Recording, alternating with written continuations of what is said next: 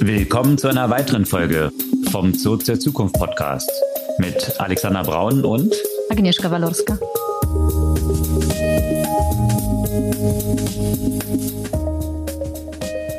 Was gab's Neues letztes Jahr oder was bietet das neue Jahr?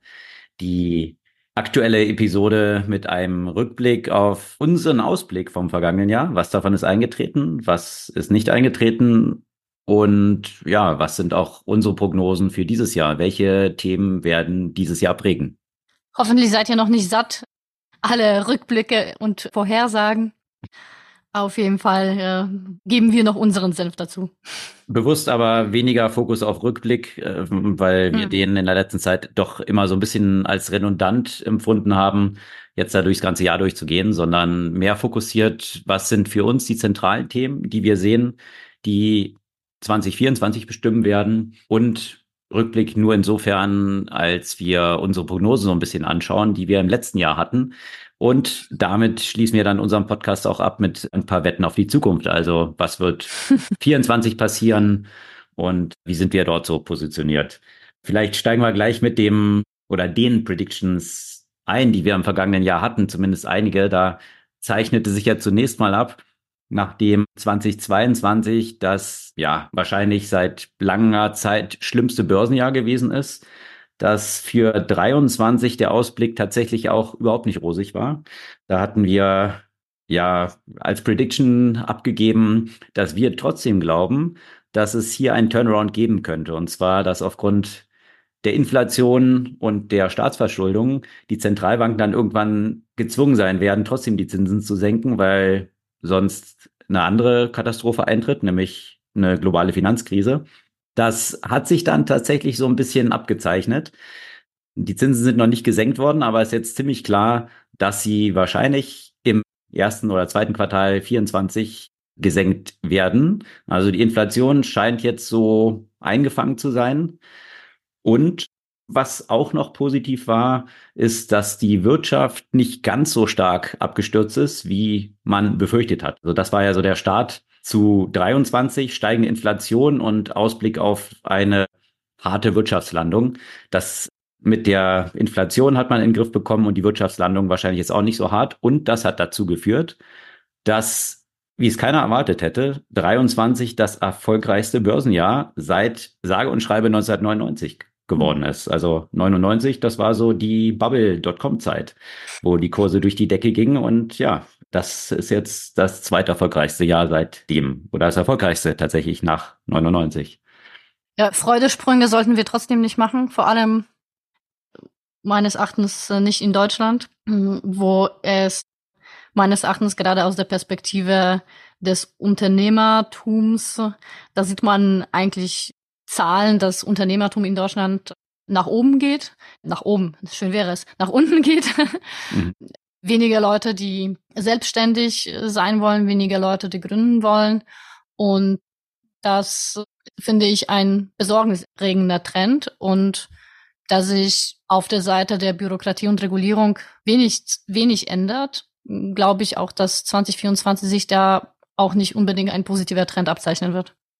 Das befürchte ich auch. Und gewisserweise ist nicht nur beim Unternehmertum das zu sehen, sondern auch, wenn man sich die Börse anschaut. Natürlich ist es ein erfolgreiches Jahr gewesen, aber vielleicht um mal konkreten Zahlen zu hantieren, der DAX, also der deutsche Aktienindex der 30 größten Unternehmen, ist im vergangenen Jahr um gut 20 Prozent, also 20,3 Prozent gestiegen.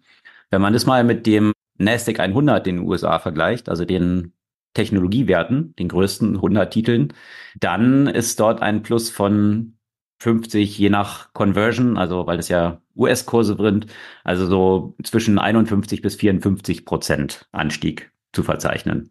Also das zeigt so ein bisschen, natürlich ist es auch ein ganz einigermaßen unfairer Vergleich, indem man die Tech-Aktien vergleicht mit dem DAX, also der Standard Poor's, der so einen breiteren Markt in den USA abbildet, der ist tatsächlich näher an der DAX-Entwicklung dran mit 22 Prozent plus. Also das ist ja so die gleiche Liga.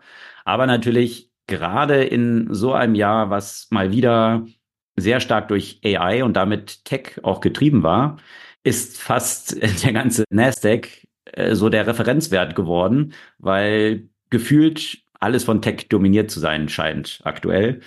Und hier vor allem spricht man jetzt im Nasdaq ja von diesem Magnific Magnificent Seven, also den sieben größten Tech-Playern, die eigentlich den Ton angeben und auch maßgeblich für ja einen Großteil der Entwicklung des gesamten Nasdaqs verantwortlich sind. GAFA ist nicht mehr in, weil die ganzen Unternehmen sich ja umbenannt haben. Also Google heißt nicht mehr Google und Facebook heißt nicht mehr Facebook. Einerseits natürlich, aber genau. auf der anderen und, Seite kann und der Hauptplayer, genau. der Hauptplayer noch dazugekommen ist, dann mit ja. Nvidia, ja. der vorher dann noch unterm Radar flog. Und ja, ich denke, vollkommen klar wurde, dass Nvidia äh, das einzige Unternehmen ist, was wohl nicht unterm Radar fliegen kann, sondern absolut alles bestimmt hat, verbunden mit dem AI-Boom, den es im vergangenen Jahr gab. Und das hat sich natürlich auch in den Kursen von Nvidia abgezeichnet. Das glaube ich auch von dir gehört zu haben, dass es so der beste Wert in deinem Portfolio war, was die persönliche Entwicklung anging, oder? Das stimmt. Wenig überraschend, ja. Also ich habe ja, ich halte ja nicht so viele Einzelaktien, aber Nvidia und Microsoft, die haben nicht enttäuscht.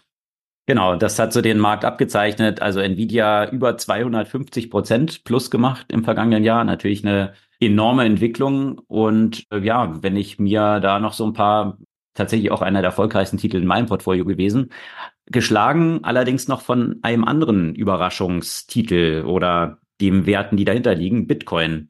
Bitcoin ist tatsächlich auch im vergangenen Jahr wieder durch die Decke gegangen. Also es gab einen massiven Rebound Kryptobereich. Das war wahrscheinlich auch eine Wette, die jetzt nicht so viele im vergangenen Jahr hatten in dem Jahr, wo dann der FTX-Gründer jetzt verurteilt wurde und so weiter. Also eigentlich ein großer Katzenjammer im ganzen Kryptobereich. Das hat aber gleichzeitig dann einen Player bestärkt, nämlich Coinbase, der im Vergleich zu den ganzen anderen FTX einerseits, die natürlich schon hops gegangen sind, aber auch jetzt mit CZ, Binance. also mhm. Binance, die ja auch verurteilt wurden, da sieht Coinbase im Vergleich natürlich sehr stabil aus und das hat sich im Kurs wieder gespiegelt.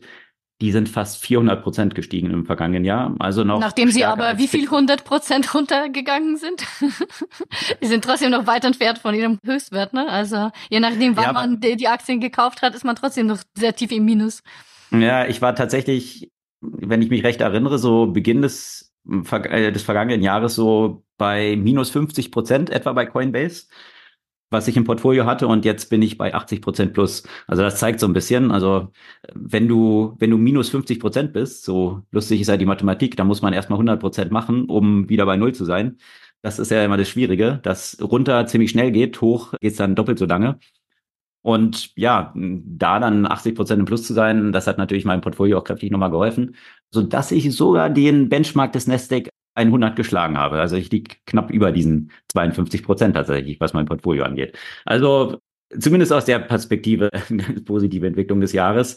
Ansonsten gab es ja auch hm, gerade politisch gesehen äh, eine Menge ja, noch, noch weitere Verschlimmung von, von, von vielen Bereichen, die wir sich im Vorjahr natürlich auch schon angedeutet haben, ob das der Krieg in der Ukraine ist, dann natürlich Israel, Gaza, noch hinzugekommen. Also sicherlich ein an Krisen nicht armes Jahr gewesen, was sich in den Börsenkursen nicht so wirklich abgezeichnet hat.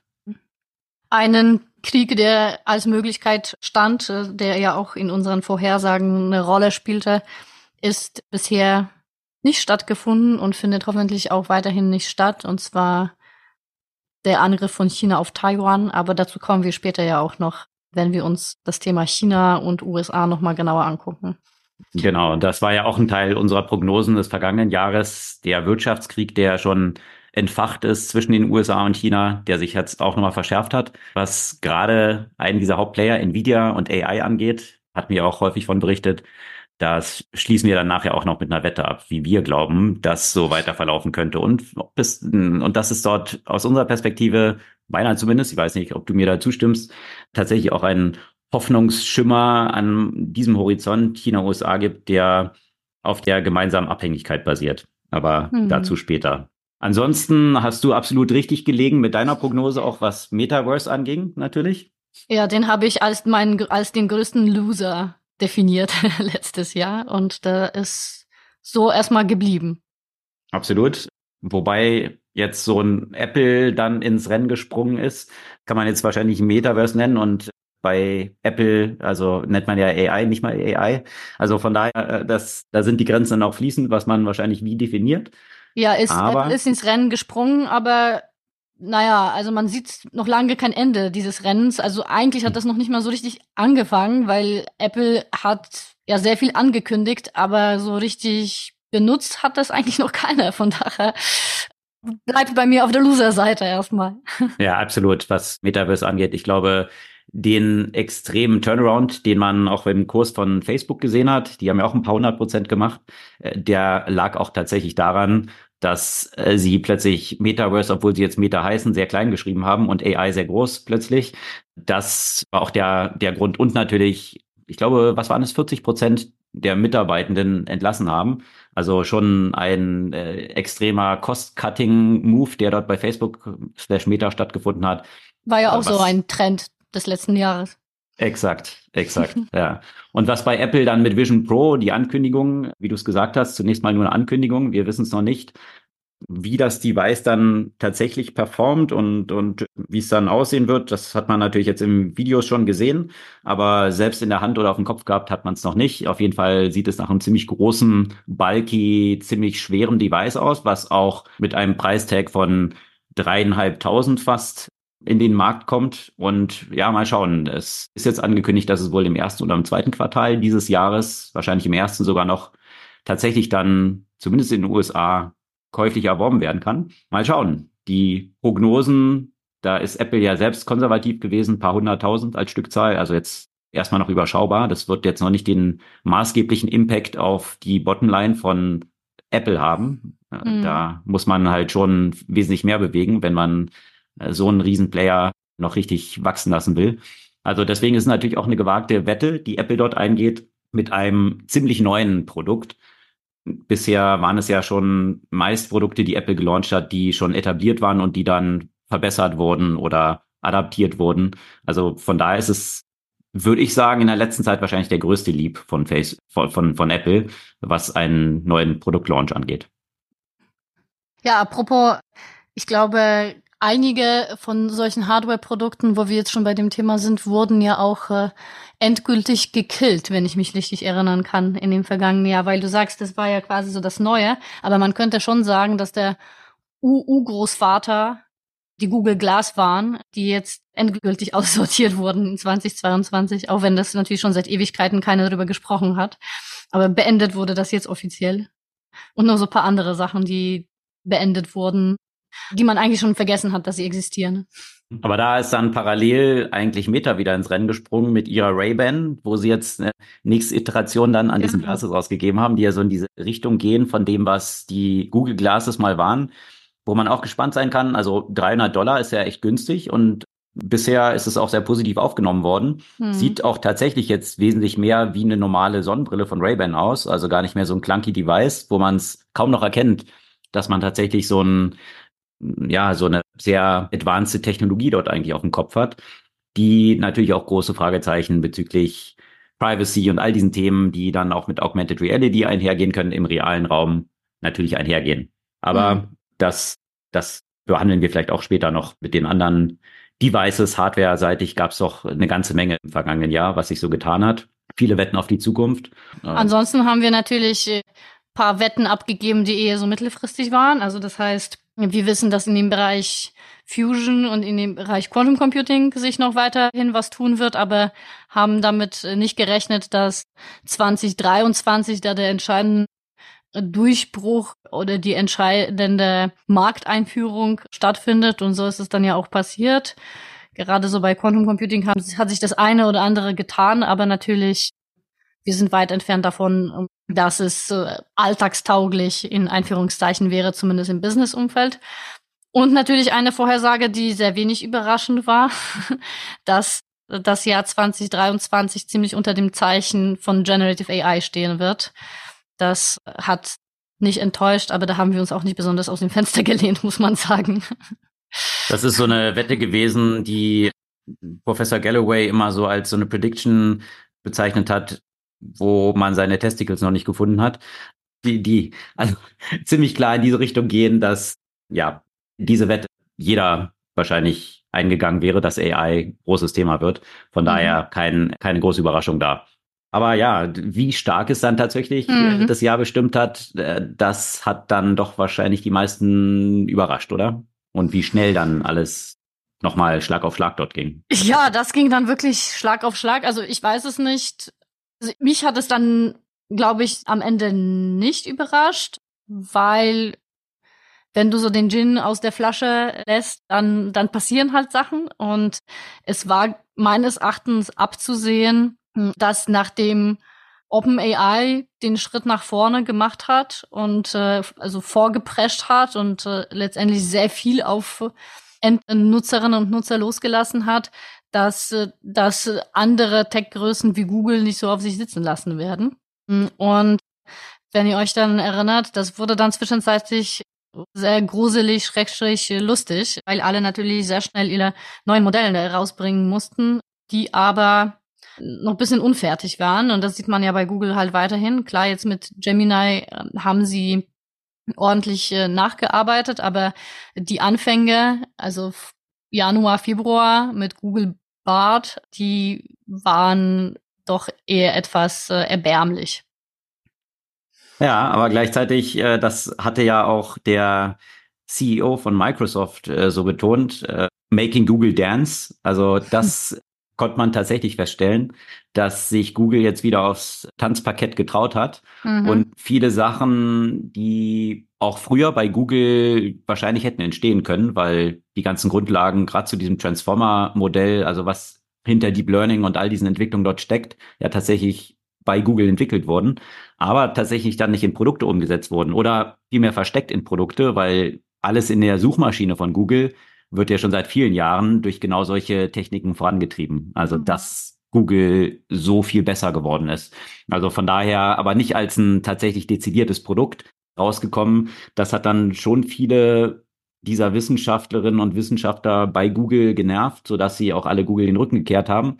Aber man hat gesehen, wie schnell dann Google doch tatsächlich jetzt da nachlegen konnte und eigentlich klar war, dass viel eigentlich dort in der Schublade lag und mhm. der Druck von außen jetzt groß genug war, sich auch rauszutrauen damit, was man früher wahrscheinlich nicht getan hatte, aus mhm. verschiedenen Gründen, ja. Mhm. Reputationsgrund für die Brand von Google und natürlich so ein Innovators Dilemma, dass man Angst hat, die eigene Suchmaschine, also die, die goldene Kuh dort irgendwie zu schlachten, wenn man jetzt dem eigenen Produkt dort Konkurrenz macht mit AI-Themen. Ja, und da ist ja auch noch ein anderer Aspekt, ne? Und den finde ich, sollte man ja auch nicht außer Acht lassen. Man hätte auch schon sehr gute Argumente dafür zu sagen, es ging alles auch zu schnell.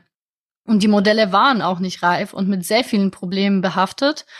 Und auch bei, bei OpenAI war es ja so, dass äh, die Veröffentlichung von ChatGPT ja auch unter Druck erfolgte von einem anderen Konkurrenten wiederum, Anthropic. Und somit hat, hat sich das alles sehr gesteigert und ja, mit den Problemen, mit denen wir ja auch im Moment halt zu tun haben. Die Frage ist natürlich, hätte das, wäre das später passiert, wären die Unternehmen in der Lage, diese Probleme auszumerzen, die wir jetzt, die wir jetzt damit zu tun haben. Ja, also zum Beispiel äh, Themen rund um Intellectual Property, natürlich die Themen rund um wirklich nicht absehbare Art von Nutzung von solchen Modellen. Das sind viele Sachen, die nicht so einfach sind zu antizipieren und äh, aber ordentlich aufschlagen, wenn das plötzlich Millionen von Menschen nutzen.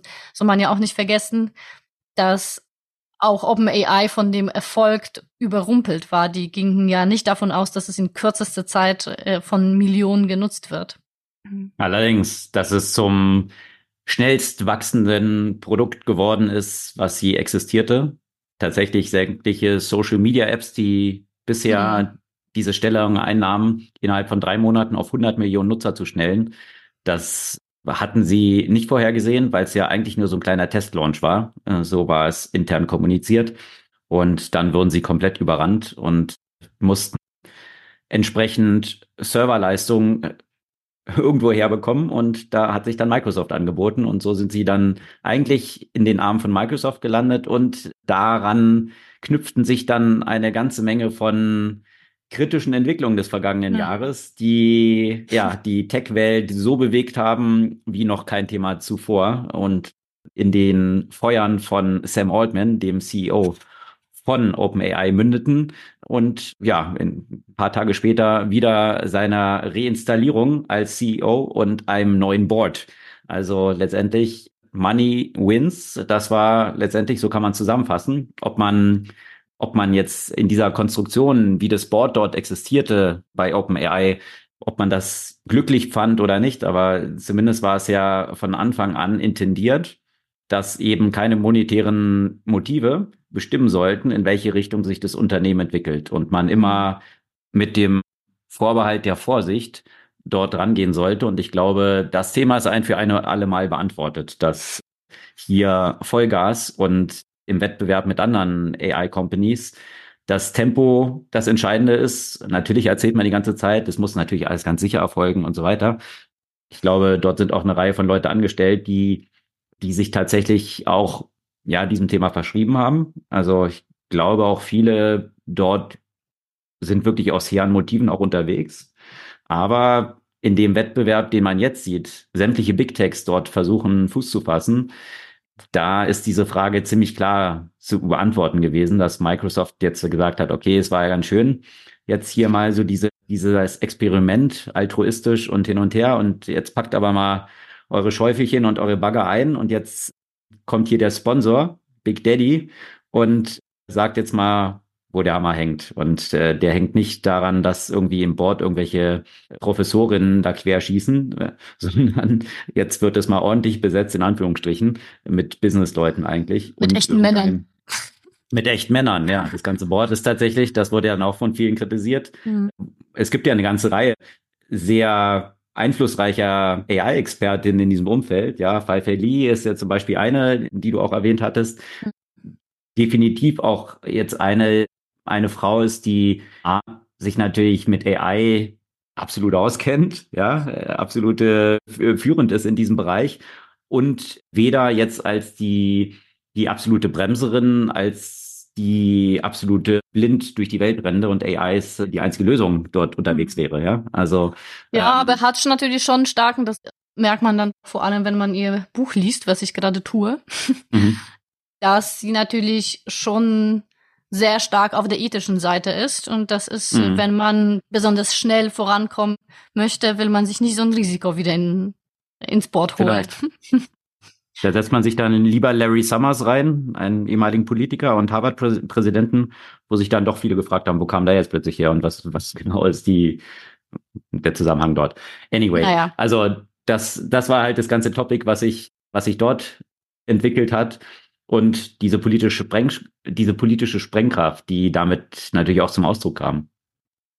Bevor wir nochmal dazu kommen, was das für Auswirkungen auch hatte auf oder haben wird auf die Businessmodelle, vielleicht nochmal das Thema, was nicht müde werde zu betonen im Kontext von Generative AI, weil man spricht ja immer wieder sehr stark von dem, was die meisten Leute kennen, also eben Sprachmodelle, ChatGPT Vielleicht noch Bildgenerierung, das ist so präsent bei den Leuten, aber was ich sehr spannend fand, 2023 waren ja auch die Entwicklung äh, tatsächlich in dem Bereich Forschung und Entwicklung, bei Medikamentenentwicklung, bei Materialforschung, also in diesen Bereichen, wo die generative KI wirklich einen enormen positiven Einfluss haben kann auf Beschleunigung von Entwicklung, die bisher so quasi kaum möglich waren. Und das wäre auch mein Wunsch, meine Wunschprognose fürs nächste Jahr, dass in dem Bereich noch viel mehr passieren wird. Stimme ich absolut zu. Also das sind natürlich riesige Bereiche, die die Chancen dort auftun in der Entwicklung von Medikamenten, in Materialforschung.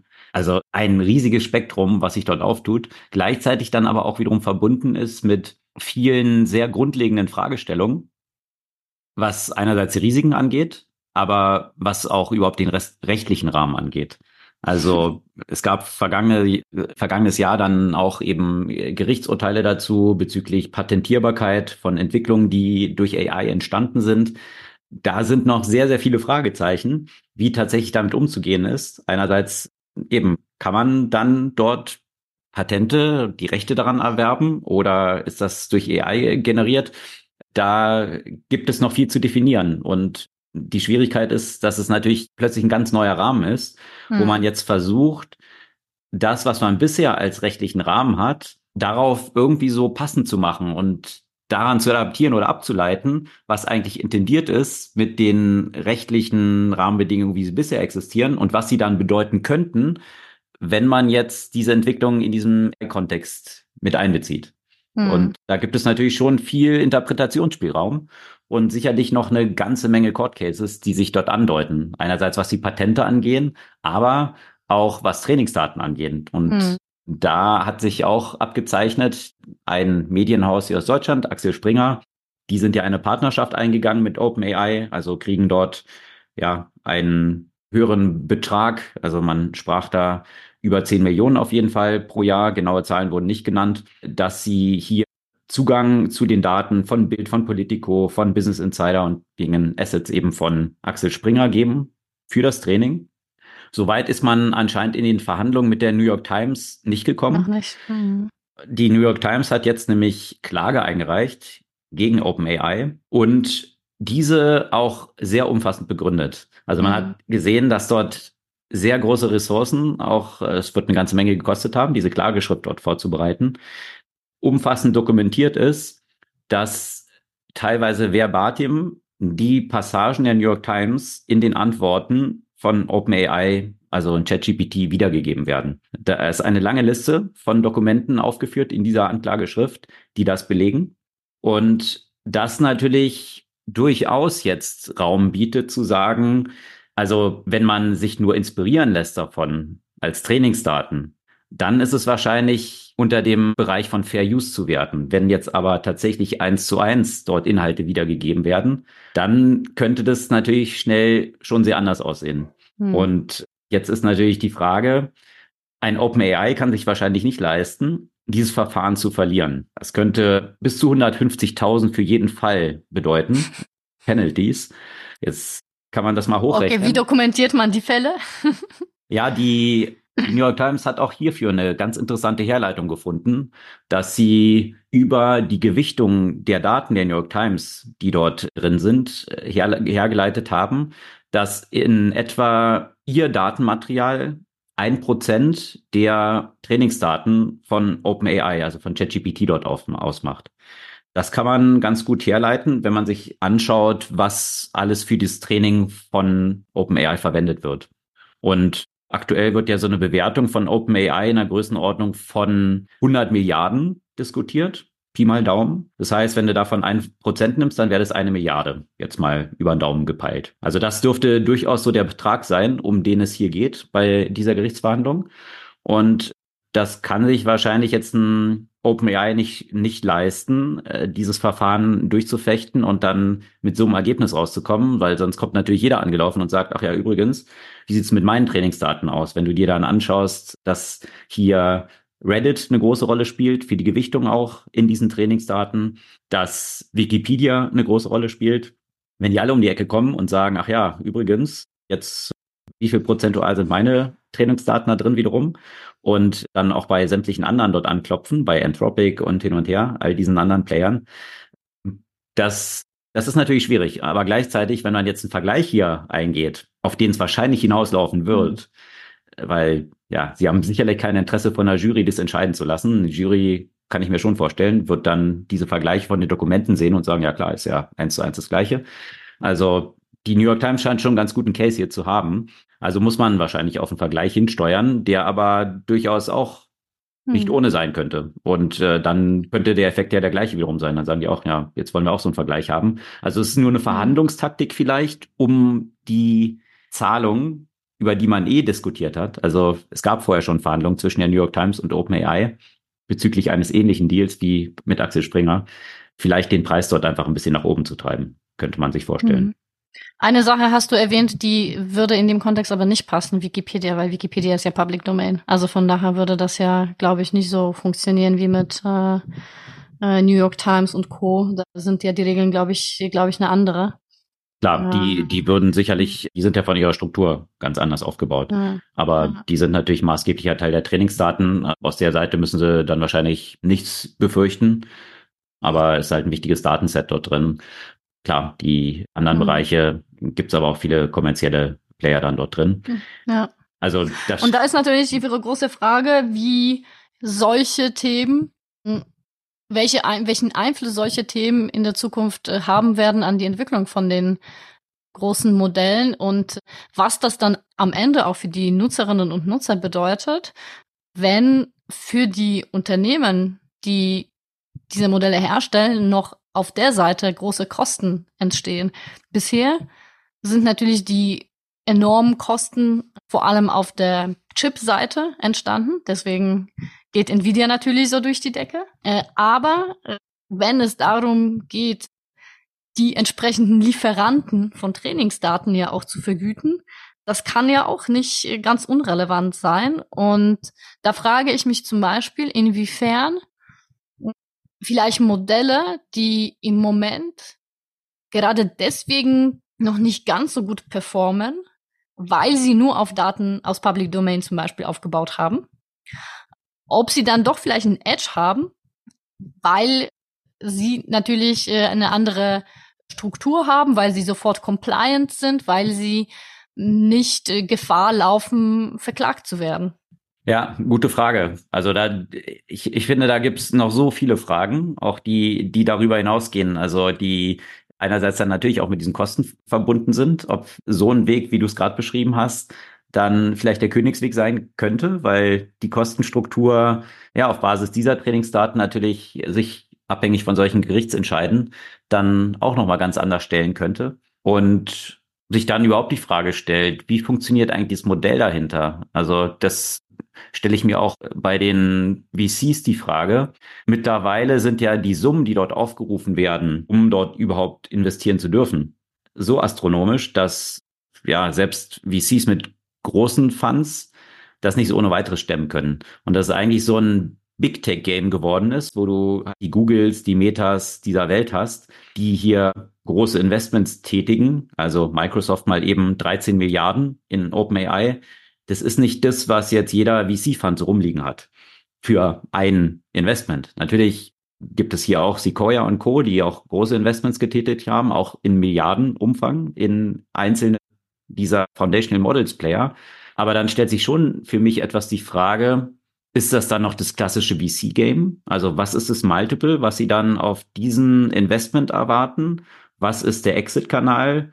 Also ist es dann irgendwann ein IPO und was muss die Bewertung sein, damit man hier, wenn man in der frühen Phase schon, also quasi Seed-Funding von irgendwie drei Milliarden machen muss, wie es jetzt bei dem neuen Startup von äh, Mustafa Süleyman und, und Reed Hoffman der Fall ist. Also zweieinhalb Milliarden haben die quasi Seed, nicht Bewertung, sondern als Kohle bekommen, die direkt an Nvidia weitergeflossen ist. Es ist irgendwie so ein, so ein ganz anderes Game, wo sich für mich die Frage stellt, wie passt da VC eigentlich noch drauf? Also ist dann gleich von der ersten Runde bist du schon super late stage. Welche Multiples hast du dann noch? Und ja, und wie sieht es überhaupt aktuell mit den Exit-Kanälen aus? Da kommen wir dann nachher auch noch bei den ganzen regulatorischen Fragestellen, die sicherlich auch eines der Hauptthemen des vergangenen Jahres geworden sind, dann auch noch dazu. Ja, vielleicht äh, muss man so ganz unkonventionell sein und sich überlegen, wie man eigentlich Geld machen kann und nicht nur an wen man verkaufen kann. Crazy. Naja, ja. äh, diesbezüglich äh, gibt es ja schon eine extreme Dynamik, ja, die, die man in vielen Krypto-Themen vielleicht jetzt noch nicht so gesehen hat, wo hauptsächlich der Umsatz darin bestand, die eigenen Coins dann bei vielen, die so rausgekommen sind, im Kreis zu schicken.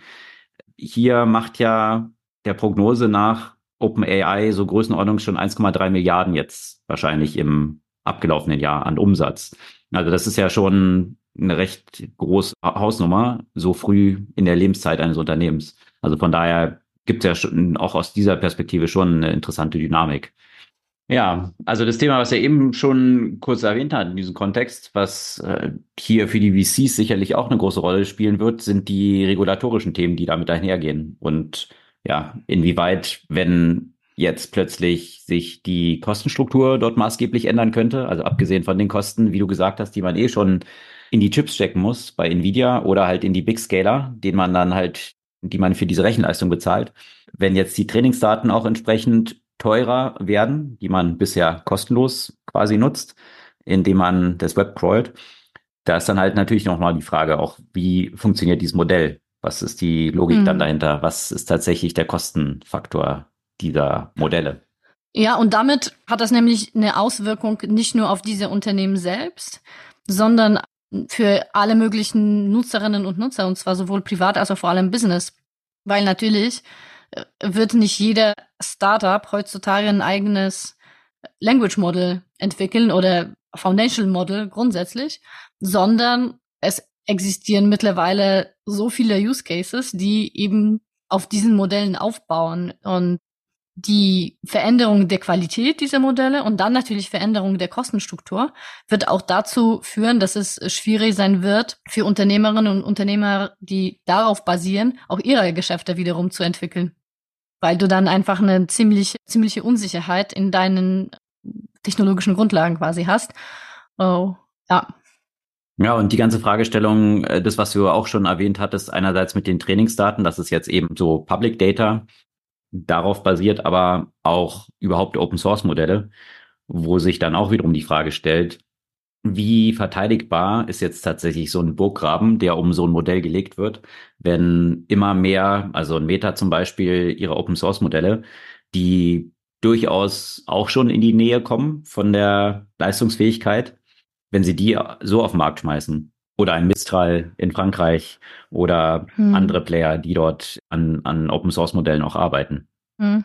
Ja, das wird sicherlich darauf ankommen, für welche User, ne? Also natürlich brauchst du als, als End-User in den 99,99 Prozent ,99 der Fälle was, was funktioniert, was du dir nicht selbst erstmal runterladen musst. Und somit äh, werden wird es auch, wenn es jetzt diese Open Source Modelle gibt, dazu einfache User Interfaces brauchen.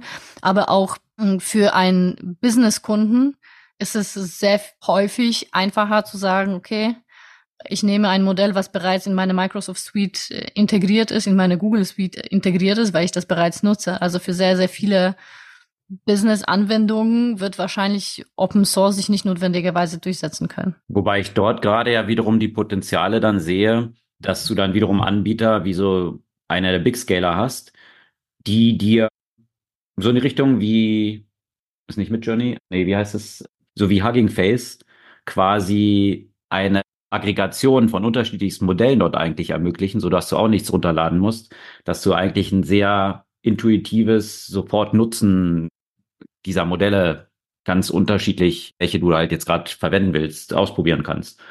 Und gleichzeitig dann wiederum, wenn du, ist ja die andere Fragestellung, die ja nicht so beantwortet ist, in diesem Kontext des äh, Verwendens von eigenen Daten von Unternehmen sich ja dann auch wiederum die Frage stellt, ist es dann was, was als Trainingsdaten wiederum einfließt in dieses Modell, was dann aus vielerlei Gründen für Unternehmen gar nicht nutzbar ist, weil dann diese privaten Daten draußen landen potenziell was aktuell ja noch einen großen Stolperstein für viele Unternehmen in der Nutzung von solchen Modellen darstellt, ja, das wirklich in einem, im eigenen Unternehmen einzusetzen, wo dann wiederum vielleicht auch so ein Open Source Modell, was du dann bei dir in Anführungsstrichen on-premise laufen hast, dass das dann vielleicht auch eine Möglichkeit sein könnte, als Wettbewerbsvorteil dazustehen gegenüber vielen anderen Modellen.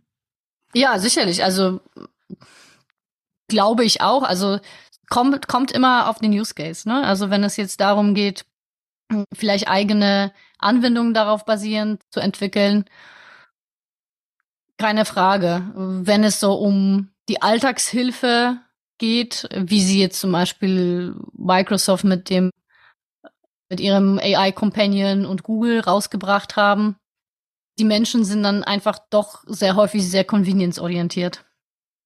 Mhm. Das hat man ja gesehen ja. bei ganz vielen Sachen. Ne? Also wenn du jetzt anschaust, wie viele Open Source Lösungen es für alles Mögliche gab und wie sich trotzdem Tech und große Tech Unternehmen damit die Taschen vollgeschlagen haben mit, mit Lösungen, die für die es eine kostenlose Open Source Alternative gab. Ja, ja, in jedem Fall. Also da bin ich gespannt. Das ist sicherlich ein großes Potenzial für in Anführungsstrichen Middlemen, die dann so einen Zugang, der eine ähnliche Convenience liefert, über verschiedenste Modelle hinweg dann liefern können. Ja? Also das könnte dann auch eine echte Differenzierung sein für, für unterschiedliche Anbieter. So ein Mistral versucht es ja auch in diese Richtung, das dann selbst über APIs dann nutzbar zu machen. Aber da frage ich mich dann auch nach dem Geschäftsmodell, weil so ein Hyperscaler das sicherlich kosteneffizienter dann betreiben kann mit dem gleichen Angebot.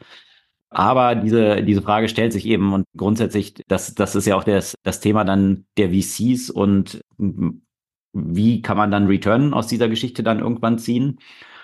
Da hatten wir im vergangenen Jahr natürlich auch die Entwicklung, dass ein paar IPOs, also Börsengänge, dann versucht wurden, die aber, naja, ziemlich gescheitert sind. Also gescheitert insofern, als dass man nicht an den erwünschten Erfolg anknüpfen konnte. Und das hat dann eigentlich dieses Fenster, was sich bezüglich Börsengängen so kurzfristig mal zu öffnen schien, ziemlich schnell wieder schließen lassen, sodass diese Exit Opportunity nicht so wirklich existiert. Mal gucken, in 24 könnte es dann besser werden, jetzt wo die Börse und die Zinsen wieder nach unten gehen. Da hoffen wahrscheinlich viele drauf, weil ja, die VCs und auch die Private Equity Companies irgendwann auch ihre Portfolios dann wieder loswerden müssen, um irgendwann ein Cash-out-Event zu haben. Und das ist aktuell natürlich schwierig. Und das andere Thema, was auch schwierig ist, was sich dann regulatorisch im Verlauf des Jahres zeigte, das ist auch wiederum Anknüpfungspunkt an AI. Ein großer Wettbewerber als Startup, Figma, der für Adobe aufgekommen ist. Da hatten wir ja vergangenes Jahr von berichtet, dass sie Figma für 20 Milliarden kaufen wollten. Da sind viele nach hinten umgefallen, 20 Milliarden, so ein riesiger Betrag. Und tatsächlich lief es jetzt im letzten Jahr darauf hinaus, dass die Wettbewerbsbehörden doch dort massive Probleme sahen in einer solchen Übernahme, was eine marktbeherrschende Stellung angeht und dementsprechend sich abzeichnete, dass der Deal nicht zustande kommen wird und dann tatsächlich diese Hochzeit abgeblasen wurde. Und das ist, denke ich mal. Dafür muss ja auch Adobe ja auch noch ein bisschen Kleingeld ausgeben, ne, für das Platzen der Hochzeit. Die müssen, glaube ich, eine Milliarde an Figma zahlen. Genau, das ist so diese Breakup-Fee, die, die man im Rahmen solcher Verhandlungen, ich meine, das hat sich jetzt ja auch lange hingezogen, über ein Jahr. Mhm. In der Zwischenzeit konnte natürlich Figma jetzt keine alternativen Hochzeitsoptionen eingehen. Und wenn man sich anschaut, wie sich so die Bewertungen im SaaS-Umfeld entwickelt haben. Also diese 20 Milliarden ist ein Figma heute definitiv nicht mehr wert. Man geht wahrscheinlich so nee. zwischen 8 und 9 Milliarden heute aus. Also das sind natürlich ja, auch so ein bisschen. Hoffentlich haben sie noch nicht ihre Investments oder ihre Ausgaben basierend darauf geplant oder vielmehr getätigt. Exakt. Hoffentlich haben sich die Angestellten noch nicht ihre Anwesen gekauft, die aus dem Cashout aus dem Sale dann irgendwie kommen sollten. Das war ja so ein ähnliches Thema bei OpenAI, was dann zwischenzeitlich, mhm. äh, als Sam Altman dort rausgeflogen war, dann auch viele Angestellte befürchteten, dass dann die nächste Finanzierungsrunde nicht mehr klappt, der die ein Cash-out-Event für ihre Anteile auch beinhaltete. Ja, aber da stellt sich eben grundsätzlich die Frage, also einerseits natürlich ist die Bewertung jetzt zurückgekommen dort an, an den Märkten, in Secondary Markets auch. Aber wenn solche Exit Opportunities dann auch nicht mehr existieren, weil jetzt regulatorisch zunehmend gerade den Big Techs auf die Finger geschaut wird, also das eine Exit-Fenster Börsengang, eher schwierig. Das andere Exit-Fenster, Übernahme durch einen Big Tech, das war wahrscheinlich eines der zweiten großen AI. Das eine, das zweite große Thema des vergangenen Jahres, überhaupt Regulatorik und Verfahren gegen ja lauter so Antitrust-Cases, also Big Techs, die am Pranger stehen, zu mächtig geworden zu sein, oder? Ja, und das sind eigentlich alle und überall. Im Sinne von, ich glaube, jeder der Big Tech-Unternehmen hat jetzt ein Verfahren sowohl in Europa als auch in den USA. Okay. Ja. Und das macht natürlich das. in unterschiedlichen Bereichen auch noch dazu, ne? Also da geht es ja um ganz viele unterschiedliche äh, Themen von Übernahmen über Preispolitik, über sonstige Geschäftspraktiken. Da ist die ganze Bandbreite dort. Allerdings sicherlich eines der größten Verfahren, was ja massiven Impact haben könnte, ist das, was aktuell da noch gegen Alphabet läuft bezüglich der Zahlung an Apple. Da kommen wir dann auch nachher noch zu bei unseren Wetten, wie das sich vielleicht dann auch auf Apple auswirken könnte. Alphabet überweist ja da 26 Milliarden, wie jetzt in diesem Verfahren rauskam, pro Jahr an Apple, um dort die voreingestellte Suchmaschine zu sein. Und das riecht schon sehr danach, dass es hier nicht nur eine marktbeherrschende Stellung bezüglich des App Stores ist, was ja erstmal aus wettbewerbsrechtlicher Perspektive noch nicht wirklich ein Problem ist, sondern erst wenn man diese marktbeherrschende Stellung ausnutzt, um Wettbewerb zu unterbinden, dann könnte es ein Problem sein und ja, eine gerichtliche Antwort erhalten. Und das steuert aktuell so ein bisschen darauf hin. Ich glaube, da stehen die Zeichen jetzt nicht so gut, weil das schon relativ klar ist, weswegen diese über 20 Milliarden dort jedes Jahr gezahlt werden. Und als Apple sind Apple und Google aber nicht allein, wie du es gesagt hast, alle Unternehmen, alle Big Techs eigentlich, mit Figma und Adobe haben wir es jetzt gesehen, ja, dass aus gleichem Grund hier nicht durchging. Und äh, ja, das hat wahrscheinlich Microsoft ganz geschickt angestellt, dass sie eben OpenAI erstmal gar nicht kaufen konnten aufgrund der Struktur. Aber sicherlich ist das auch so eine interessante Hintertür, die sie haben, obwohl sie es eigentlich nicht gekauft haben, ja doch eigentlich derjenige zu sein, der im Driver Seat bei OpenAI sitzt, an den ganzen Entwicklungen dort profitiert für die eigenen Produkte. Copilot ist ja jetzt als eigene App rausgekommen. Also das sehr zentral in die eigenen Produkte zu integrieren, ohne tatsächlich jetzt der Owner zu sein, weil so eine Übernahme wäre wahrscheinlich auch nicht durchgegangen. Ja, und Meta äh, hatte auch noch ein paar rechtliche Probleme überall. Und äh, natürlich, wenn man über Verfahren geht, dann kann man eigentlich auch nicht einen der Top-Schurken des letzten Jahres vergessen. Da ging das vergangene Jahr schon mit einem Verfahren gegen Elon Musk los und es wurden ja auch nicht weniger im Laufe des Jahres. Und ich denke, die Vorhersage kann man treffen, dass es nächstes Jahr weiter so geht. Ja, ist faszinierend, weil du es jetzt sagst, Top-Schurken. Also wenn man, wenn man mal so anderthalb oder sagen wir zwei Jahre zurückspult, da hätte man wahrscheinlich oder hätten die meisten Leute unterschrieben, dass Elon Musk einer der positivsten, der so viel große Veränderungen und tolle Veränderungen in diese Welt gebracht hat und, und so viele Sachen positiv vorangetrieben hat, innerhalb der kurzen Zeit zum absoluten Bond-Willen zu konvertieren.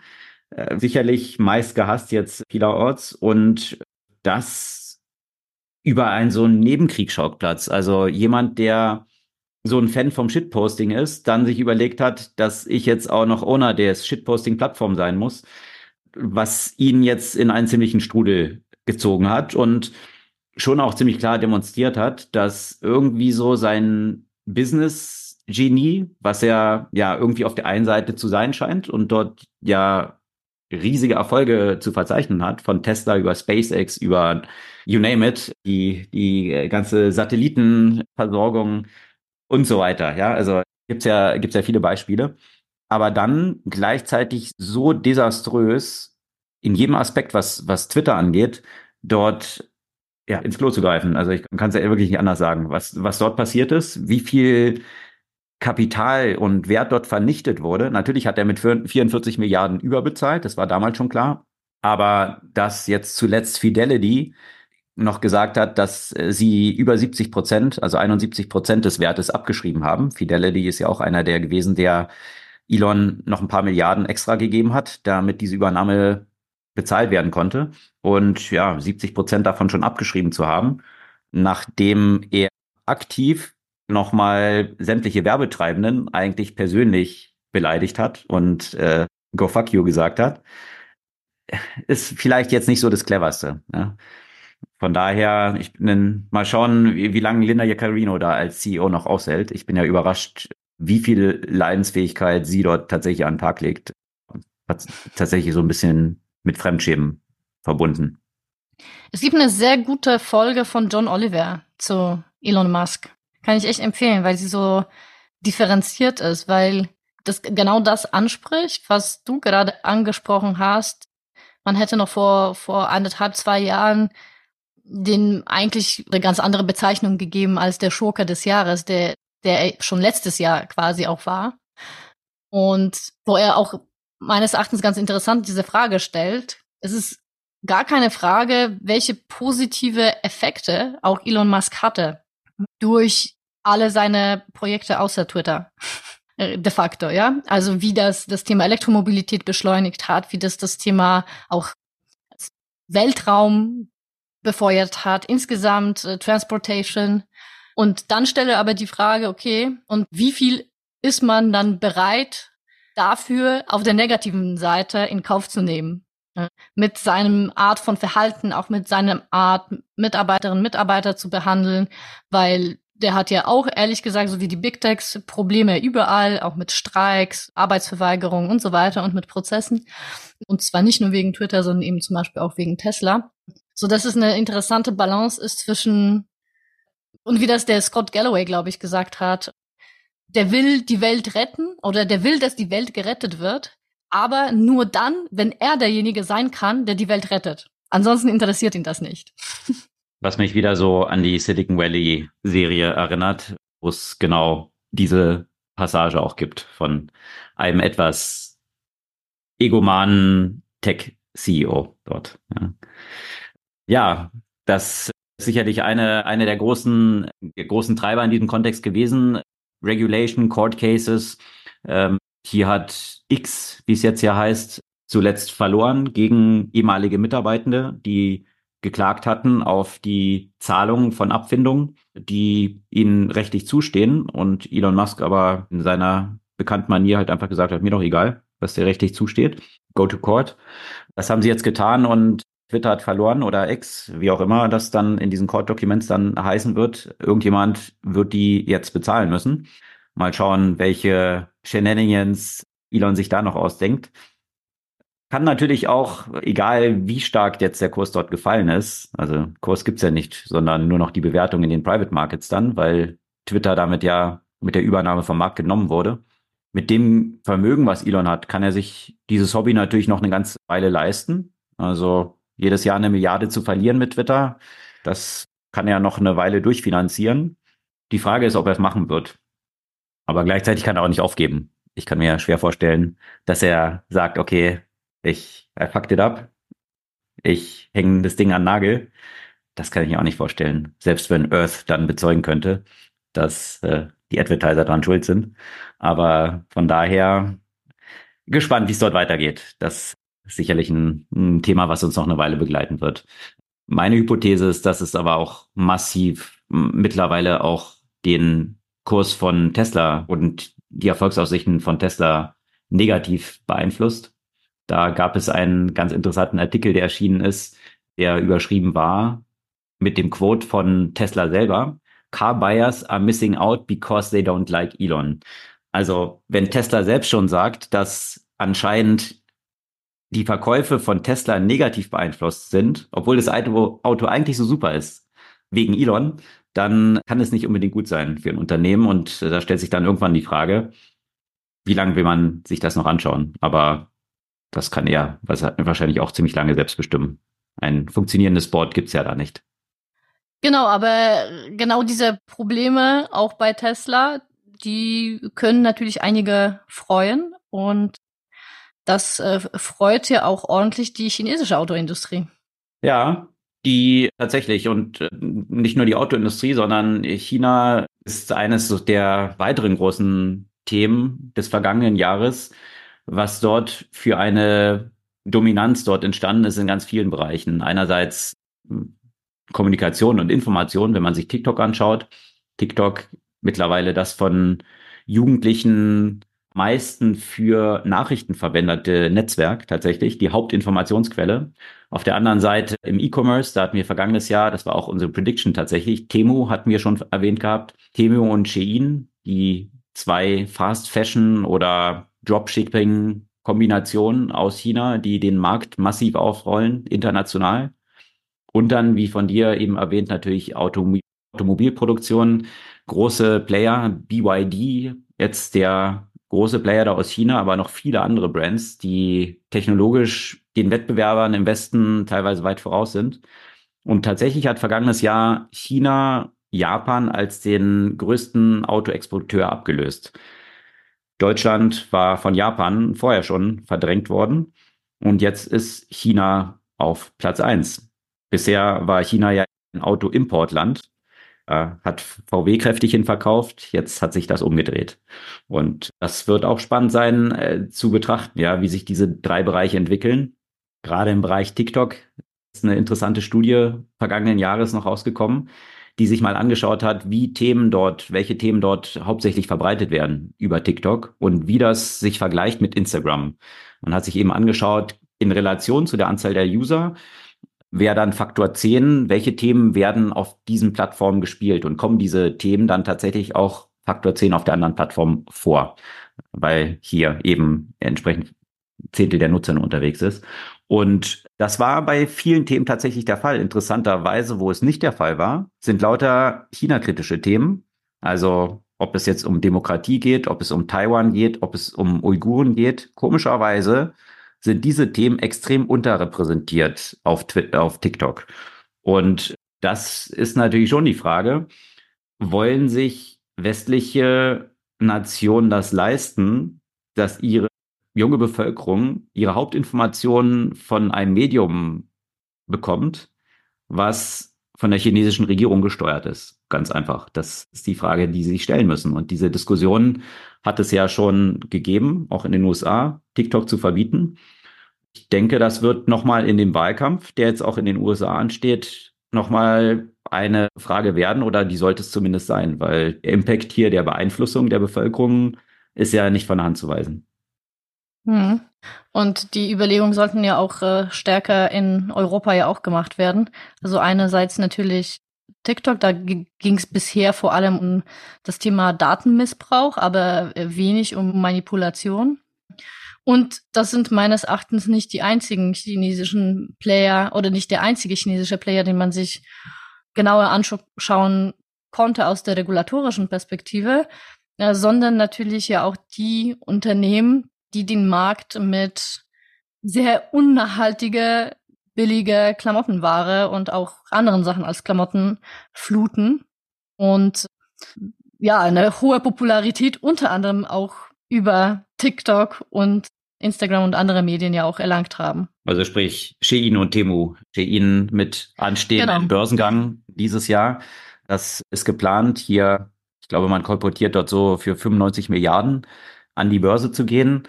Das soll in New York stattfinden. Und ja, wenn du drei so zentrale Bereiche hast, also die ganze Fashion-Industrie, die jetzt gerade überrollt wird von solchen chinesischen Playern, die Automobilindustrie, die überrollt wird von chinesischen Playern und dann noch die Information oder Newsverbreitung, die von einem chinesischen Player, der sehr stark natürlich von der chinesischen Regierung natürlich in all diesen Bereichen dann beeinflusst wird, dann muss sich der Westen halt schon die Frage stellen, wie will man das tolerieren? Es gibt natürlich schon diesen Wirtschaftskrieg, der maßgeblich zwischen den USA und China jetzt ausgefochten wird. Chiplieferungen, Verhinderung, dass China weiter zur AI-Supermacht avanciert und die USA hier abhängt. Das ist ja ein aktiver Wirtschaftskrieg, der da schon am Laufen ist. Aber diese Bereiche, ich bin gespannt, die sind bisher noch so ein bisschen ausgeklammert gewesen. In der EU gab es zumindest einen Vorstoß, dass man gesagt hat, sind hier Subventionen auf diese Autoexporte, so dass hier eine Schieflage in, in der, ja, in, in, in dem wirtschaftlichen Wettbewerb dort existiert.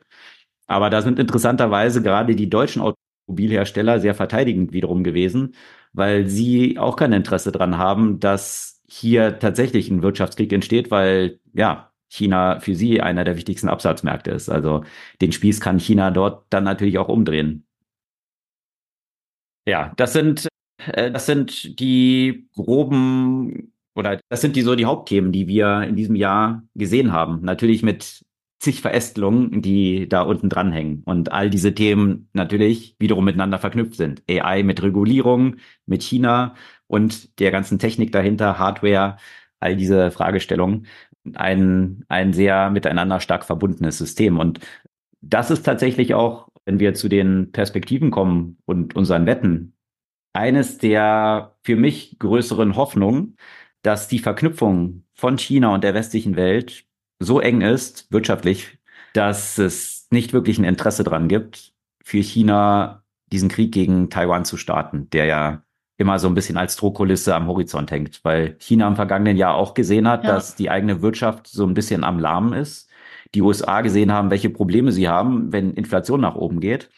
Und dementsprechend die USA auf China angewiesen sind, um die Inflation niedrig zu halten, billige Produkte aus China, und China auf diesen Absatz in der westlichen Welt angewiesen ist. Also von daher keiner ein wirkliches Interesse hat, dass dieser Konflikt wirklich eskaliert und zu einem Krieg wird, der mit Taiwan dann verbunden wäre.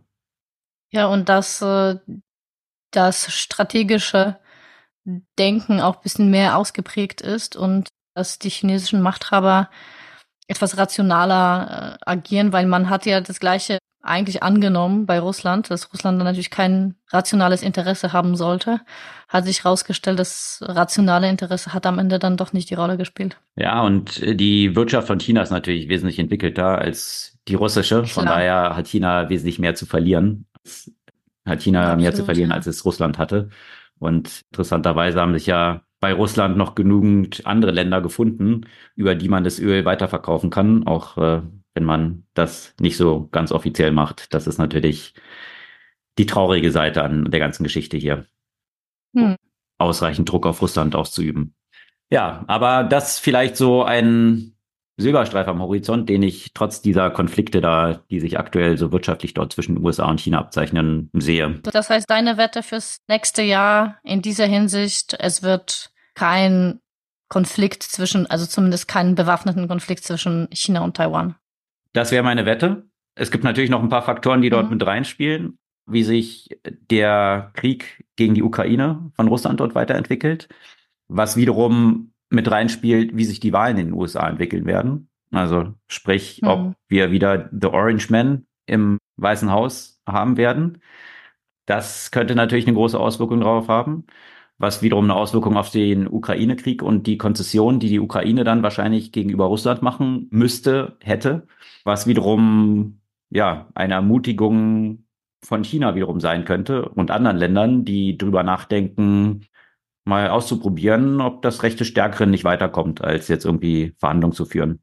Aber und Status jetzt wäre tatsächlich meine Prognose, wenn Trump zu den Wahlen zugelassen wird, was noch so eine kleine Fragestellung ist, würde ich he heutzutage sagen, dass er die gewinnen wird. Ja, in die Richtung zeigen zumindest die Umfragen in den USA, dass er natürlich den Republikanern, für allen, die, bei allen, die, die da als Kandidaten in Frage kommen, Trump weit führend ist und Biden extrem unpopulär ist. Obwohl er das Land wirtschaftlich eigentlich auf einen ziemlich starken Pfad geführt hat. Das äh, muss man durchaus so sagen. Aber ja, Fakten spielen da nur meistens leider nur eine marginale Rolle. In der Tat.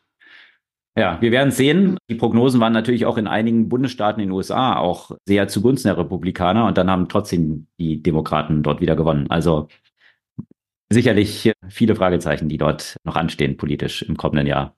Was, was gibt es sonst noch für Prognosen? Ja. Welche Wetten würdest du abschließen? Ja, genau. Wir haben nur so paar, paar Wetten oder ja, bei einigen weiß ich das wirklich nicht. Das ist ja alles super schwer zu prognostizieren. Also, wo wir jetzt bei verrückten Männern sind.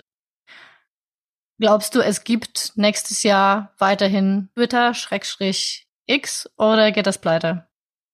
Ich glaube nicht, dass es pleite geht, weil ich meine, Elon, der hat so viel Geld, der hat so viel Ressourcen und ja, wenn ihn sein Hobby halt eine Milliarde im Jahr kostet, who cares? Also ich glaube, er ist wirklich so, dass äh, he doesn't give a fuck. So hat er auch so gesagt. Mhm. Und er möchte, glaube ich, nicht Earth beweisen, dass er verlieren kann.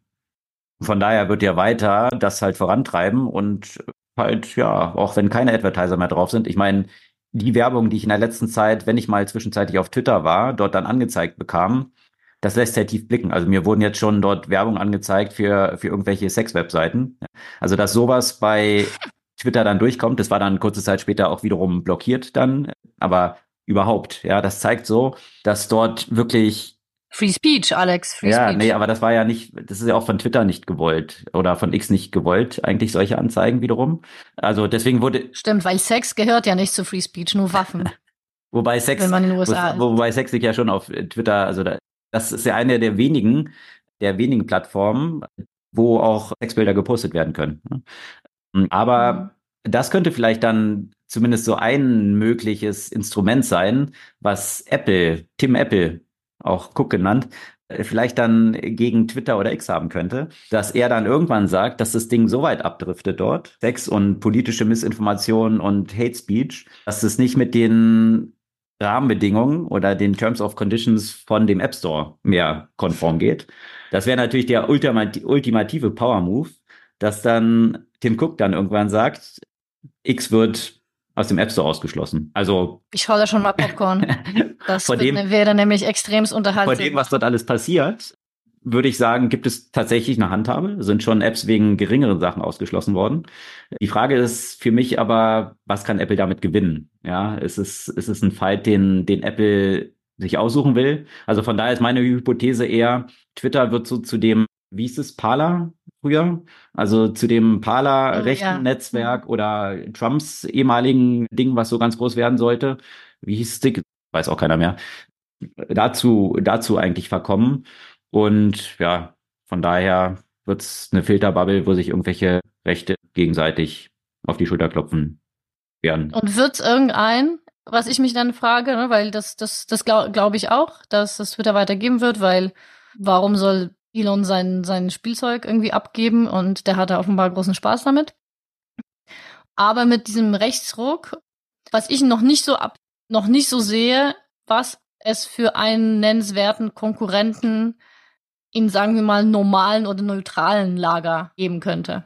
Hm. Ob sich da ein Threads etablieren kann? Mastodon, genau, kann sich Threads etablieren. Blue Sky ist zum Beispiel wieder zum Teil in die andere Richtung, finde ich, gegangen. Wenn man dort jetzt gerade nach dem äh, Tod von Wolfgang Schäuble da gab es ja so viele Hassnachrichten hm. und Hassmeldungen, wo man dann sagt, okay, das geht dann wieder in eine Die Zerrbild-Bubble sozusagen auf der anderen Seite. Genau, genau.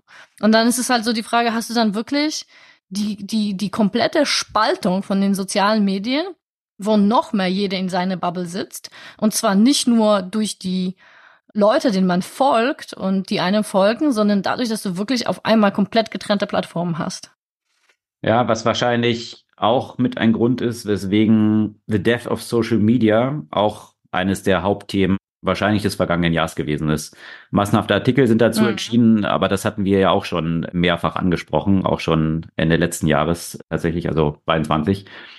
Ja, das, die Interaktionsraten sind da stark nach unten gegangen und das, was früher mal so the magic war, mit Leuten in Kontakt zu sein, das hat so diese die Unschuldigkeit irgendwie so ein bisschen verloren. Unschuldigkeit. Ja, damit. ja gut, die Unschuldigkeit haben die ganzen äh, sozialen Netze schon längst verloren, aber jetzt ist halt wirklich das Thema irgendwie in jederlei Hinsicht durch. Ja. Ja, also von daher würde ich eher am ehesten auf Threads setzen.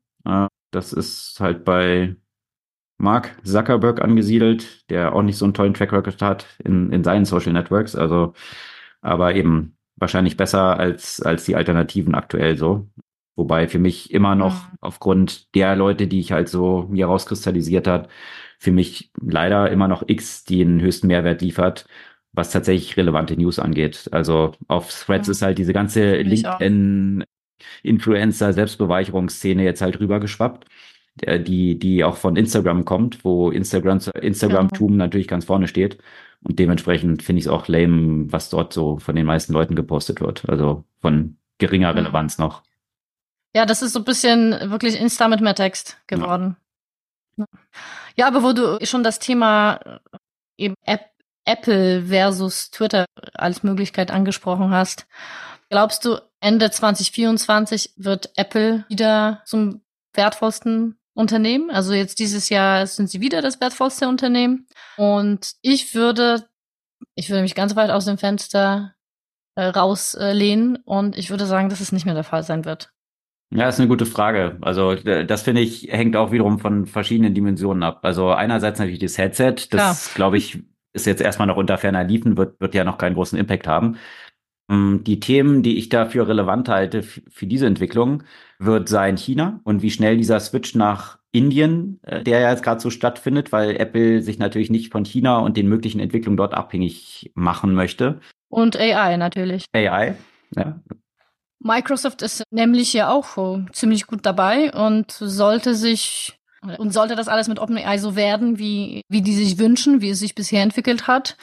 Natürlich, ne, die Fragen müssen wir weiterhin beachten, die wir vorher schon diskutiert haben. Rechtliche Themen, Infrastrukturthemen, Kosten. Aber wenn Apple da nicht einen Move in diese Richtung macht und eben das Thema Headset, wie du angesprochen hast, nicht vorankommt, dann könnte es schon sein, dass, dass die überholt werden. Ja, und da hat Apple erstmalig jetzt etwas größer, das ist fast ein bisschen untergegangen, weil es jetzt so in den letzten Tagen des vergangenen Jahres war, ein eigenes Open Source Modell, LLM, Ferret nennt sich das, auch auf, rausgeschmissen. Also Apple ist da wahrscheinlich schon auch in diesem Bereich unterwegs, ja. Also sie sind ja, ja nicht dumm. Also die werden schon mitbekommen haben, dass da was passiert. Die Frage ist, wie sie AI dann adressieren, aber ich sehe da durchaus die Möglichkeit, gerade dieses ganze Thema, wofür die Apple-Brand ja steht, dieses Thema Sicherheit, dieser Brand Value, der dahinter steckt, gerade für dieses Thema AI natürlich ein Riesenpfund sein könnte. Vor all diesen Problemen, die wir sehen, die auch Gefahren mit AI so sind. Also von daher dürfte es durchaus was sein, wo Apple echt was bewegen könnte. Ja, also die Secure AI. Also du sagst, die bleiben Nummer eins. Ich würde sagen, sie, sie bleiben die Nummer eins. Da gibt's natürlich noch einen anderen, also ein andere, anderes Problem, was dort ansteht. Das hat man ja vorhin kurz auch schon erwähnt mit, erwähnt mit den Gerichtsverfahren. Wenn Google künftig Apple nicht mehr 26 Milliarden im Jahr zahlen darf, dann könnte das natürlich auch einen ziemlichen Impact haben, weil das eigentlich purer Profit ist, ne, der bei Apple dort landet. Einfach nur dafür, dass sie halt sagen, okay, du bist die voreingestellte Suchmaschine. Streich mal diese 26 Milliarden raus an Profit, dann ist es, ja, selbst für ein Unternehmen wie Apple ein stattlicher Betrag. Und sie haben so ein bisschen diese Bet ja schon gehatcht, ja. Und dadurch gehatcht, dass sie immer stärker selbst in Werbung gegangen sind, obwohl sie immer halt erzählen, kein Tracking und weiß ich was alles. Also alle anderen dürfen nicht tracken, aber wir auf unserer Plattform natürlich schon. Und das war natürlich auch ein krasser Move, den Apple dort gemacht hat, ja. Einfach Meta und Co. dort quasi rauszukanten, um sich selbst diesen Markt zu schnappen und das alles unter dem Stichwort Privacy. Das, ja. Mhm. Also von daher könnten Sie vielleicht dann auch früher oder später dort dann Richtung Suchmaschine und dieses ganze eigene Advertising dann als so ein eigenes Ding auszubauen, ja, als, als Bett dafür, wenn Sie von Google das Geld nicht mehr bekommen. Was ich noch bei Apple interessant fände, weil natürlich im Moment ist Nvidia ein großer Platzhirsch, wenn es um die Chips für AI geht. Und auch da könnte man Wette abschließen, bleibt es so oder wird es eine nennenswerte Konkurrenz äh, im nächsten Jahr geben? Und das würde natürlich zu Apple gar nicht passen, in diesem Bereich quasi an den Markt zu gehen, aber die haben natürlich schon nennenswerte Entwicklung und Innovation in dem Bereich der Chips äh, rausgebracht und haben somit natürlich Intel rausgekickt aus ihren eigenen Geräten. Und dann könnte man natürlich auch längerfristig darüber nachdenken, wenn sie eigene äh, AI-Modelle herausbringen und vielleicht auch eigene AI-Hardware oder sonstige Interfaces, dann hätten sie ja den Vorteil im Vergleich zu vielen anderen, dass sie nicht auf externe Chips angewiesen wären, weil sie die Möglichkeit hätten, vielleicht, das ist alles hypothetisch, auch wirklich eigene herzustellen, auch in diesem Umfeld. Ja, das könnte natürlich. Aber das ist weit hergeholt. Ja, aber könnte tatsächlich spannend sein. Also der Chip-Bereich, ich weiß nicht, wie weit Sie dort in dem Bereich, was diese GPUs angeht, sind, aber äh, natürlich haben Sie schon mal gezeigt, dass Sie so einen Player wie Intel rechts überholen konnten. Und ja, who knows? Das wäre natürlich eine interessante Wette. Dass Intel jetzt hier wieder aufzieht, bin ich skeptisch, vor allem wenn man sich den aktuellen CEO so mhm. anschaut, der solche Vernehmlassungen macht, dass Nvidia, das sei ja nur ein Zufall gewesen, dass sie jetzt dort sind, wo sie sind und so weiter. Also äh, das ist schon ein bisschen peinlich. Also eigentlich diese großen Player adressieren bewusst ihre Konkurrenten, nicht namentlich, und noch dazu dann so ein Dissen betreiben von denjenigen, der dich komplett abgehängt hat. Naja, ah also von daher wette ich da nicht auf Intel, Apple schon eher, ehrlich gesagt. Und wo glaubst du, steht äh, Ende nächsten Jahres die Bewertung von OpenAI? OpenAI, ja. Aktuell wird ja diskutiert diese 100 Milliarden. Interessant wird es dann sein zu sehen, wie sich diese ganzen Modelle dann auch entwickeln. Ne? Also ob tatsächlich, also der Vorsprung, den OpenAI aktuell noch hat, der befindet sich ja auch in diesen ganzen Vergleichen, die man dort dann macht, ja, in diesen ganzen Benchmarks, sind es ja nur noch so einstellige Prozentzahlen. Wie treffsicher diese komischen Benchmarks dann sind, das ist noch die nächste Frage. Aber ich glaube, da haben viele andere ja auch schon viel nachgeholt.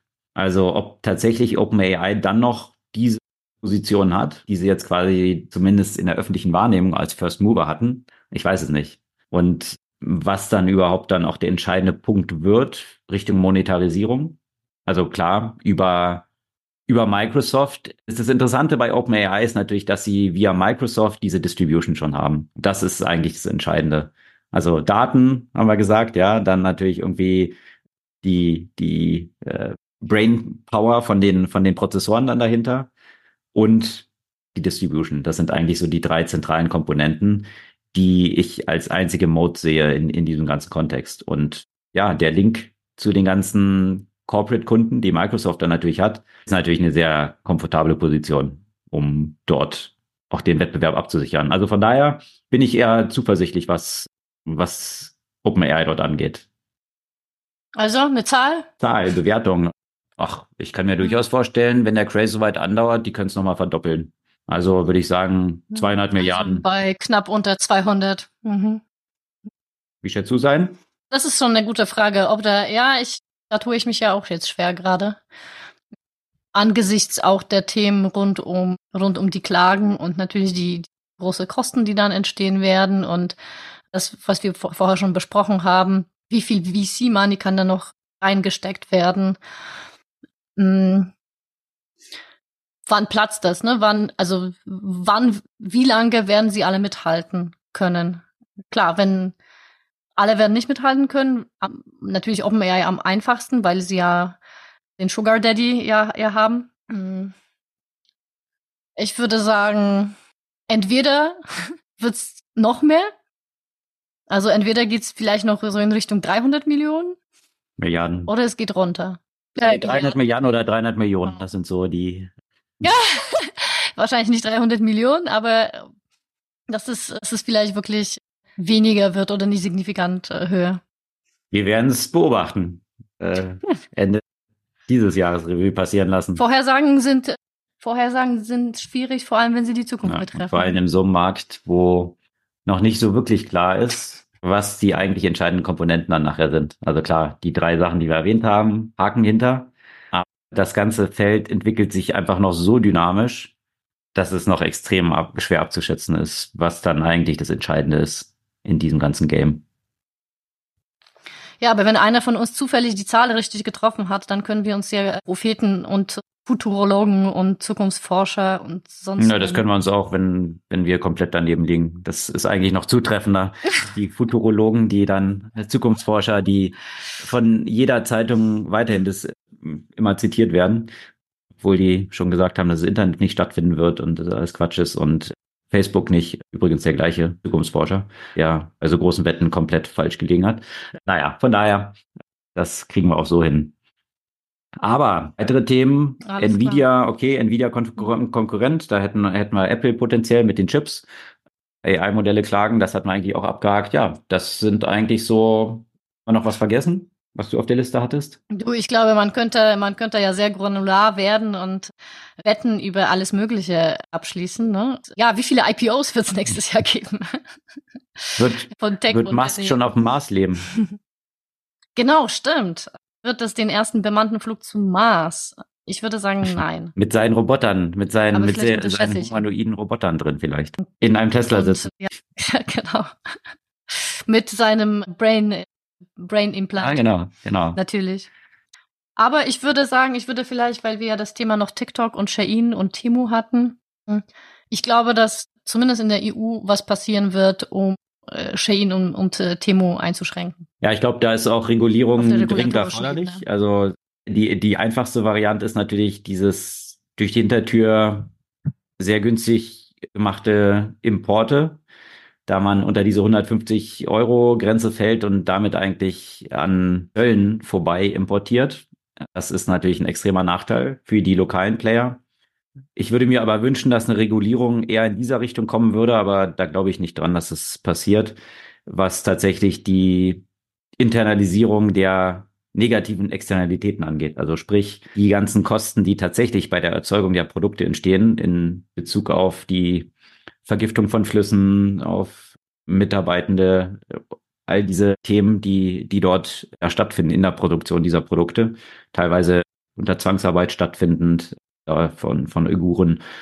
Endlose Kette von, von negativen Externalitäten, die diese Produkte künstlich günstig erscheinen lassen, obwohl die Preise eigentlich ein Vielfaches dessen betragen müssten. Und das muss man über Steuern in den Preis dieser Produkte bringen, damit wirklich ein Wettbewerb und ein Markt entstehen kann. Weil so ist es ein vollkommen verfälschter Markt, der nicht zu einem volkswirtschaftlichen Mehrwert führen kann. Also das wäre mein eigentlicher Wunsch, dass das mal passiert, weil das viele Probleme, die wir auf der Welt haben, was ökologische Aspekte auch angeht und auch ja menschlichen Zusammenlebens verbessern könnte. Aber da glaube ich, sind wir noch weit von entfernt, zu diesen globalen Vereinbarungen zu kommen, die diese Konsequenzen dann nach sich ziehen würden. Ja. Ja, damit dem nicht so optimistischen Akzent beenden wir unsere Vorhersagen. Ach, der Akzent, dass äh, China Taiwan nicht angreifen wird, aufgrund dieser wirtschaftlichen Zusammenhänge wiederum, den finde ich doch eigentlich recht positiv vom Ausblick. Und ansonsten, wie sagt man so schön beim Anstoßen, Prost. Hier ja, aber möge er abkratzen. Das sowas in der Richtung, äh, vom Russischen übersetzt. So stoßen zumindest mhm. sämtliche Freunde aus meinem Umfeld, Russen und Ukrainer, miteinander an. Ich, das ist, war wahrscheinlich die, äh, die zensierte. Übersetzung, genau. nehme ich an. Ich glaube, darauf können wir uns einigen, dass das ein positiver Wunsch fürs neue Jahr wäre. In jedem Fall. Das soll es gewesen sein. Wir freuen uns über euer Feedback, eure Kommentare. Ihr könnt uns auch per E-Mail erreichen, at podcast.zurückzurzukunft.de und natürlich über unsere Website zurückzuzukunft.de. Wir wünschen euch einen phänomenalen Start ins neue Jahr. Viel Erfolg, dass all eure Wünsche in Erfüllung gehen und so weiter. Und dass ihr uns auch weiter heut, dass ihr uns auch weiter heut bleibt und wenn euch der Podcast gefällt, mit ein paar Freunden von euch teilt. Und wir sehen uns, sehen uns nicht, aber wir hören uns dann kommende Woche wie gewohnt am Dienstagmorgen. Bis dann.